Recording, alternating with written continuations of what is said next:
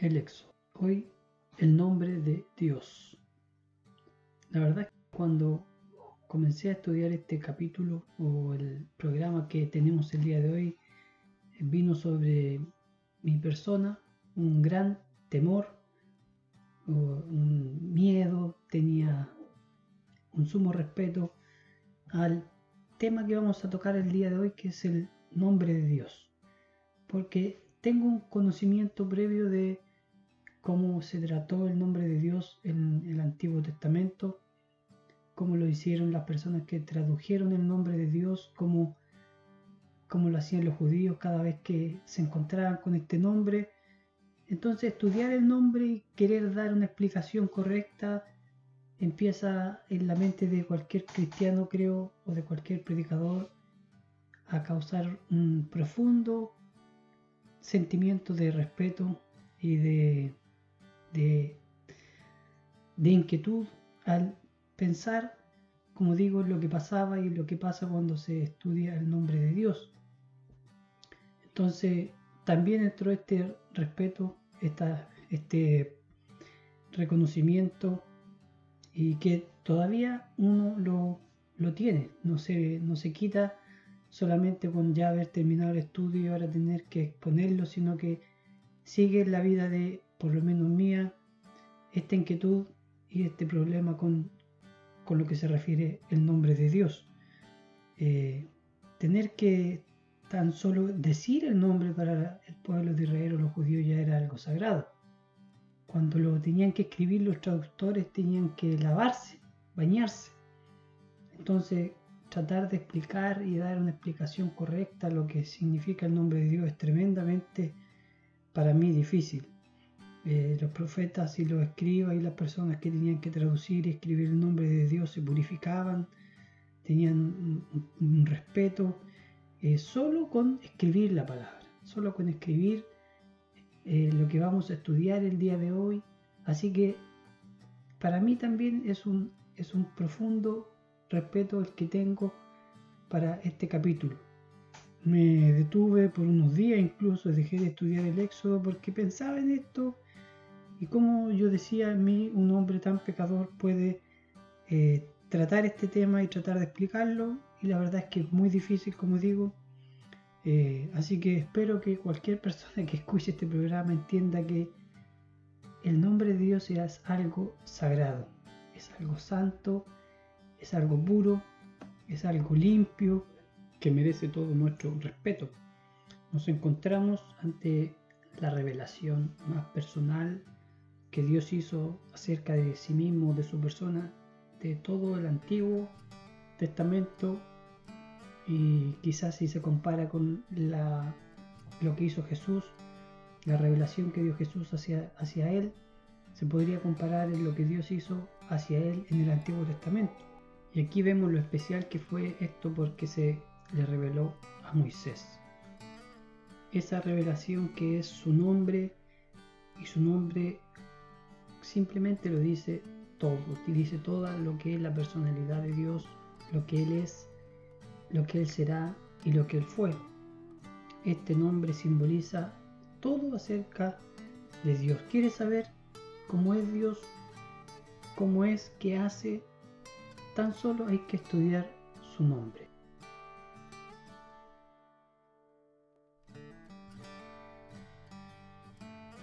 Empezando en el versículo 13, la palabra del Señor dice, entonces dijo Moisés a Dios, He aquí, si voy a los hijos de Israel y les digo, el Dios de vuestros padres me ha enviado a vosotros, tal vez me digan, ¿cuál es su nombre?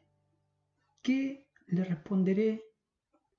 Esta, por supuesto, es una pregunta que es completamente normal o aceptable. Eh, debido a la incertidumbre que Moisés tenía sobre lo que Dios estaba mandándolo a hacer. Eh, cualquier persona en su lugar yo creo que pensaría lo mismo. Si me mandan hacia algún lugar a hacer una labor tan importante como es la que estaba a punto de hacer Moisés, seguramente tendría esta inquietud. Al llegar al lugar me van a preguntar, ¿quién te envió? Porque a ti y nosotros prácticamente no te conocemos. ¿Quién el que es el que te envía? Es una pregunta natural. ¿Quién es el que envió a Moisés? Y esta sensación de inseguridad de Moisés se ve también en los próximos versículos, incluso en los próximos capítulos. Sigue Moisés pensando eh, en lo complejo de su llamado y en las interrogantes que nacían en su corazón. Así que como digo, esta es una pregunta total y absolutamente normal. Yo creo que cualquiera de nosotros en su situación tendría este tipo de preguntas. Y Moisés le dice al Señor, tal vez, tal vez me digan, ¿quién te envió? ¿Qué le responderé? Y en el mismo versículo 14 Dios da una afirmación, una respuesta tan, tan maravillosa, tan intrigante a la vez y tan profunda que deja cualquier estudioso de la Biblia inserto en este pasaje por, o lo puede dejar por días y mucho tiempo estudiando simplemente la respuesta que le dio el Señor a Moisés, que es una respuesta breve, pero como digo, que tiene una profundidad tremenda. Y lo primero que quiero eh, decir acerca de esto es quién le está respondiendo a Dios. Nosotros tenemos que leer todo el contexto de este pasaje y entender de que Dios se manifiesta a través de una zarza que no se consume con fuego, pero que versículos anteriores nos muestra que, que en medio de la zarza estaba el ángel de Jehová. En ninguna parte se para el relato al ángel de Jehová con otro ser. Entonces, Moisés siempre está interactuando con el ángel de Jehová. En ningún caso está interactuando con otro personaje aparece el ángel de Jehová, se dice que él estaba en medio de la zarza y que desde la zarza es Dios quien le habla a Moisés. Entonces el interlocutor aquí entre estos personajes son, entre estos personajes son Moisés y el ángel de Jehová. ¿Quién es el ángel de Jehová? Lo vimos en el capítulo anterior, Jesucristo preencarnado. Y lo vamos a seguir viendo a lo largo de este libro cómo Jesús se aparece en distintos puntos como el ángel de Jehová, una figura de Dios preencarnado. Y la figura de Jesucristo es el que le da la respuesta a Moisés a la pregunta que le hizo, ¿cuál es su nombre? ¿Quién me está enviando? Y le responde unas letras, cuatro letras que se conocen como el tetagrama, y que son en español la Y, estoy diciendo en español, la H, la V y la H. Y eso, como si usted lo puede leer, no tiene ninguna pronunciación. Obviamente, nadie puede pronunciar Y, H, V, H. Son solo consonantes. Porque en el eh, idioma hebreo solo se escribía con consonante. Si usted estudia el idioma hebreo se va a dar cuenta que el antiguo hebreo solo eran consonantes. Los, las eh, eh, vocales y la puntuación se le agregaron a ese idioma muchos años después de Jesucristo. Nosotros estamos hablando del tiempo de Moisés. Entonces, ese tetragrama no tiene una pronunciación eh, literal. No se puede pronunciar porque son cuatro consonantes. Entonces los judíos lo que hicieron fue eh, a ese tetragrama agregarle vocales para que se pudiera pronunciar. Pero era tan santo y sagrado el nombre del Señor que incluso esas vocales, ese nombre, dejó de pronunciarse y se transmitía solo por tradición. Muy, nadie pronunciaba el nombre del Señor porque era tan santo para ellos que, como digo, dejó de pronunciarse, por lo tanto, las letras que van entre medio, si es que algún día las hubieron, no están. Y lo que se le agregó fueron otras letras sacadas de otros nombres. Por ejemplo, eh, se traduce en la Reina Valera como Jehová. Pero pero ese no es el nombre del Señor. En ninguna parte del texto aparece que Jehová es el nombre de Dios, porque ese nombre viene agregado muchos años después. Insisto, las vocales a este, eh, eh, a este vocabulario, por decirlo de, alguna manera, que se llama alefato, no, no tiene vocales. Entonces se le agregaron muchos años después. Y el nombre Jehová aparece de la mezcla de estas eh, cuatro letras que son la Y, la H, la V y la A. Si usted le agrega Eloham, que es un título del Señor que significa Señor eterno, a Eloham usted le saca las vocales que tienen, que son la E, la O y la A, y se las agrega al tetragrama, le aparece la palabra Jehová, con H al final. Pero los traductores empezaron a traducir la palabra como Jehová, mal traducida por supuesto, porque en el último caso sería Jehová, con H incluso al final, pero los traductores borraron la última H y cambiaron la Y por la J. En ningún caso Jehová es el nombre del Señor, es una mezcla que tiene el tetragrama y que tiene aparte el Loam entre medio del tetragrama. Uno podría referirse a Dios como Jehová, correcto, está bien, pero no es el nombre del Señor, es un título que tiene una mezcla del tetagrama, que son estas cuatro eh, consonantes que se le dieron a Moisés y se le agregan vocales años después y que forman la palabra Jehová.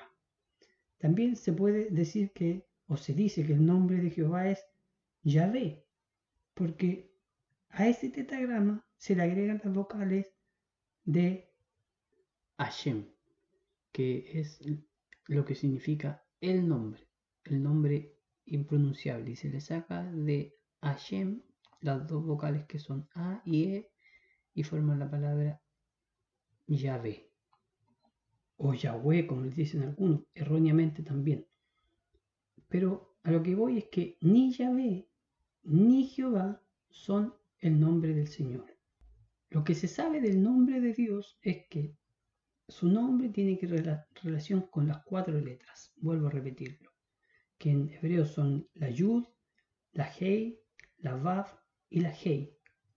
Agregaron nombres para poder pronunciar, perdón, agregaron letras para poder pronunciar el nombre del Señor. Le agregaron, insisto, Eloham, sacándole las vocales a Eloham, formaron la palabra Jehová, sacando las vocales de eh, Hashem, pudieron, pudieron pronunciarlo como Yahvé, pero los traductores, que insisto, fueron los masoretas, años después de Jesucristo, muchos años después de que se escribió la Biblia, también lo tradujeron este nombre como eh, Elohim, lo tradujeron como Jehoví, lo tradujeron como Jehová, lo tradujeron como eh, Elohim, porque le pusieron distintas vocales al tetragrama para que pudiera ser pronunciado.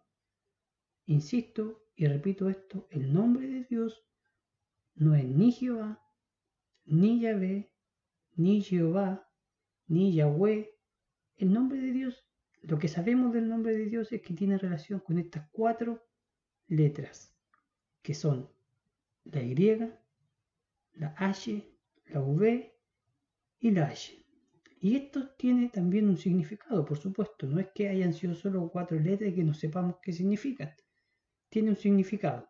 Porque a diferencia de este español, cada letra del eh, alefato hebreo tiene un significado. Por ejemplo, la primera palabra del hebreo, que es la alef, tiene un significado. Puede significar cabeza de buey, puede significar enseñanza, Puede significar maestro, puede significar Elohim o puede significar Mesías o Mesías. Entonces cada letra de este eh, alefato tiene un significado. No es como el español, vuelvo a repetirlo, donde la A no significa nada, la V no significa nada, la C no significa nada. En el, hebreo cada letra tiene un significado. La yud, que es la primera, letra que aparece, tiene un significado. Y también tiene un verbo, se relaciona con el verbo eh, ser. Por eso Por eso el resultado de esta palabra lo traducen como yo soy el que soy, porque está hablando del verbo ser. Pero en realidad el verdadero resultado o significado de este nombre no es solamente ser con ser en español y en presente, sino con ser presente, pasado y futuro. Entonces, la mejor traducción a, los, a lo que aquí se refiere como el tetragrama es en tres tiempos.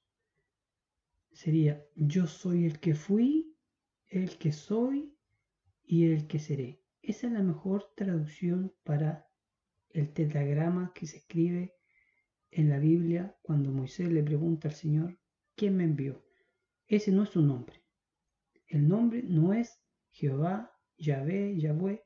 El nombre del Señor tiene un significado que significa yo soy el que fui, el que soy y el que seré. ¿Por qué Dios no puede decir su nombre? Muy sencillo, porque el nombre se lo tiene que poner alguien a otra persona y simboliza una diferencia. A mí me ponen un nombre para diferenciarme de otras personas y me lo pone mi padre. ¿Quién le podría haber puesto nombre a Dios? Y para diferenciarlo de quién si Él es el único Dios. Entonces, no hay otro Dios semejante al nuestro. Él es único, por lo tanto, su nombre es una característica de Él, que Él es que Él fue y que Él será. Él es, Él fue y Él será. Y la frase que aparece en el, en el hebreo es Eye ayer eye o Eye ayer eye, que significa seré en futuro el que seré. No soy el que soy, sino que seré el que seré, porque está hablando de una promesa en el tiempo que le habló a Moisés. Yo lo sacaré de Egipto, yo seré el que seré, pero, pero el tetragrama está hablando, insisto, vuelvo a repetirlo, en tres tiempos. Tiempo presente, tiempo pasado y tiempo futuro. Yo soy el que soy, el que fui y el que seré. Ese es el resultado o el significado del tetragrama que son estas cuatro letras que los judíos no siquiera se, se, se le ocurría poder pronunciarla. Vuelvo a repetir, Yahvé no es su nombre, Jehová no es su nombre, Jehoví no es su nombre, Elohim no es su nombre, Eloam no es su nombre, Sema no es su nombre, su nombre no está escrito en la Biblia. Quiero ser claro en esto, el nombre del Señor no está escrito en la Biblia. Lo que está son características de Él o referencia de Él. Por ejemplo, Él dice que Él es el Dios eterno. Y así se le van dando características a Dios y se le va relacionando a ese nombre. Lo mejor sería, vuelvo a insistir, no, hay, no, hay, no está mal decir que decirle Jehová o Yahvé porque son características que él tiene. Él es Adonai, él es Elohim, y no está mal mezclarlo con eso, con esos significados, el tetragrama, está bien, vuelvo, vuelvo a repetirlo, pero no hagamos esto y digamos como que este es el nombre del Señor, porque el nombre del Señor no está escrito en la Biblia y no se sabe con seguridad. Vuelvo a repetir, Dios es un Dios que es, que fue y que será. Ese es el resultado del tetragrama. Y una pequeña acotación antes de pasar a lo que sigue del texto, es cuando eh, se crucifica Jesús, porque aquí estamos hablando de que es el Jesús que le está respondiendo esto a Moisés. Jesús preencarnado, el ángel de Jehová. Ahora, eh, el ángel del Señor eh, es Jesús. Cuando se crucifica Jesús, en su letrero que estaba escrito en tres idiomas. Se ve en los libros evangélicos o de Evangelio de Jesucristo, Mateo, Marco, Lucas y Juan. No recuerdo si está en los tres, en los cuatro o no, pero se escribe el nombre del Señor con lo que había sido juzgado, el crimen por el que había sido juzgado. Y se pone en, en, el, en el hebreo, se le pone Yeshua Anosri Vemelech Judim. Jesús, el Nazareno y Rey de los judíos. Ese se le pone en, en, el, en el letrero. Y coincidentemente, o no es coincidencia, pero es Dios quien hace todo esto.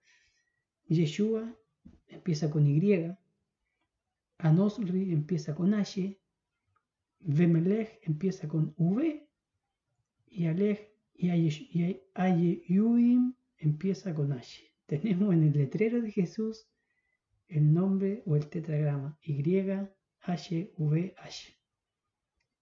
¿Por qué? Porque Dios era Jesús y Jesús era Dios. Jesús fue el que se le identificó a Moisés como el ángel del Señor. Entonces él, él, es el que fue, el que es y el que será. Es Jesús. Jesús es el que dice en Juan también, yo soy. Lo dice en reiteradas ocasiones, yo soy. Ustedes creerán que yo soy, entenderán que yo soy. Y, y explica Jesús que Él es el que se apareció a Moisés en la zarza y el que fue crucificado. Es el mismo ser, Dios, el Hijo de Dios, una misma esencia, un mismo ser. Si el Espíritu Santo hubiera hablado en la zarza, también podría haber dicho esta misma frase. Yo soy el que soy. Si Dios Padre se hubiese presentado en la zarza, también podría haber dicho esta misma frase. Yo soy el que soy, porque Dios es uno solo, Padre, Hijo y Espíritu Santo. Una sola unidad con distintas características y personalidades, pero uno solo. Por lo tanto, el que se identifica como el yo soy puede ser cualquiera de los tres. En este caso fue Jesús, preencarnado como el ángel del Señor, quien le respondió a Moisés diciendo, yo soy el que soy. Vuelvo a repetir que significa, yo soy el que fui, el que soy y el que seré. En estas cuatro letras que son consonantes, que no tienen vocales, vuelvo a repetir esto, las vocales se agregaron muchos años después de Jesús eran solo consonantes y los judíos leían solamente por tradición qué es lo que decía aquí. Pero como era tan santo el nombre del Señor, dejó de pronunciarse el nombre del Señor. Y ahora se le agregan otros nombres, como por ejemplo Adonai, que es el Señor, y como se traduce y se está traduciendo ya en la nueva Biblia, que creo que es lo mejor o lo que más corresponde, simplemente decirle Adonai o el Señor. Vuelvo a repetir eh, Jehová no es su nombre. Yahvé no es su nombre. Jehoví no es su nombre, ni Yahweh tampoco es su nombre. Son derivados del tetragrama al cual se le agregaron algunas vocales para poder pronunciar el tetragrama. El texto sigue y dice, y añadió, así dirás a los hijos de Israel, yo soy, me he enviado a vosotros. Tan solo con el nombre de Dios eh, se identificó y deberían todos los israelitas obedecer. Pero como los judíos no habían entendido, no se habían topado con este nombre, Dios tuvo que dar otras señales, porque los judíos no tenían eh, esta cercanía con Dios, no se, no se les había revelado de esta manera, por lo tanto Dios tuvo que enviar a Moisés con señales para que realmente le pudieran creer. Y el versículo 15 dice, el Señor Dios de vuestros padres, Abraham, y Jacob, me ha enviado a vosotros. Aquí se le hace un poco más ya familiar el, ser que está enviando Moisés, porque ellos se identificaban con los tres patriarcas y Dios se identifica también con el pueblo de Israel por la relación que tuvo con estos tres patriarcas realmente. Este, eh, este ya significado o este nombre, perdón, o estas características se le da a Dios, que era el Dios de Abraham, Isaac y Jacob, eran más cercanas al pueblo de Israel. Este en mi nombre dice para siempre, y con él se hará memoria de mí de generación en generación. Como lo dice el salmista, cantad alabanzas al Señor, vosotros sus santos, y alabad su santo nombre. En reiteradas ocasiones, el salmista, los profetas dicen que el nombre del Señor es santo es santo y tres veces santo, como lo dicen los ángeles en el libro de Isaías. Vuelvo eh, a este pasaje o a hacer alguna referencia al nombre del Señor era tan sagrado que los judíos cuando se topaban con el tetragrama tenían que hacer una reverencia al leer la Biblia. Y lo que hacían era que hacían una veña, se inclinaban cuando leían el nombre del Señor y decían bendito es el nombre del Señor y, y hacían una veña. Entonces, de ahí de ahí seguían leyendo y hacían otra veña cada vez que encontraban el nombre del Señor. Y de ahí sale esto que están, si usted ve alguna imagen, algún video de los judíos afuera del muro del lamento, inclinándose a cada cierto segundo, inclinándose, inclinándose, es porque cada vez que leían el nombre del Señor se inclinaban y se, transformó a esta inclinación que hacen llaman más a menudo leyendo eh, la escritura. O al estar enfrentando la maldad del pueblo de Israel, el profeta Oseas también dice, si el Señor Dios de los ejércitos, Él es su nombre. O sea, lo dice, sí, el Señor Dios de los ejércitos, el Señor es su nombre, el Señor es su nombre. Tenía y tiene todavía, por supuesto, algo extraordinario y especial en nombre del Señor. Tiene una, un poder, tiene algo santo, puro que toparse con él es tremendamente confrontante, es tremendamente especial. Al terminar este pasaje eh, nos hemos fijado cómo se llamó a sí mismo nuestro Señor. ¿Qué fue lo que dijo de él en este, en este texto? ¿Qué fue lo que respondió Dios a Moisés cuando Moisés le pidió su nombre? Simplemente le respondió con el tetagrama estas cuatro consonantes que nos dicen acerca de lo que es el Señor en tiempo presente, pasado y futuro y representan su existencia, simplemente su existencia. Él no depende de nadie para existir, Él es autoexistente. Es una característica especial del Señor que no la tienen los seres humanos. Él no depende de nadie para existir. Y que su nombre, por supuesto, nos muestra lo santo que es lo eterno que es, lo poderoso que es. Todos sus atributos pueden fluir solamente de este tetragrama. Todo lo que el Señor es fluye y nace de lo que nos, muestra Moisés que le respondió el Señor. Entonces en el nombre del Señor Moisés es enviado. Esa será su carta de presentación.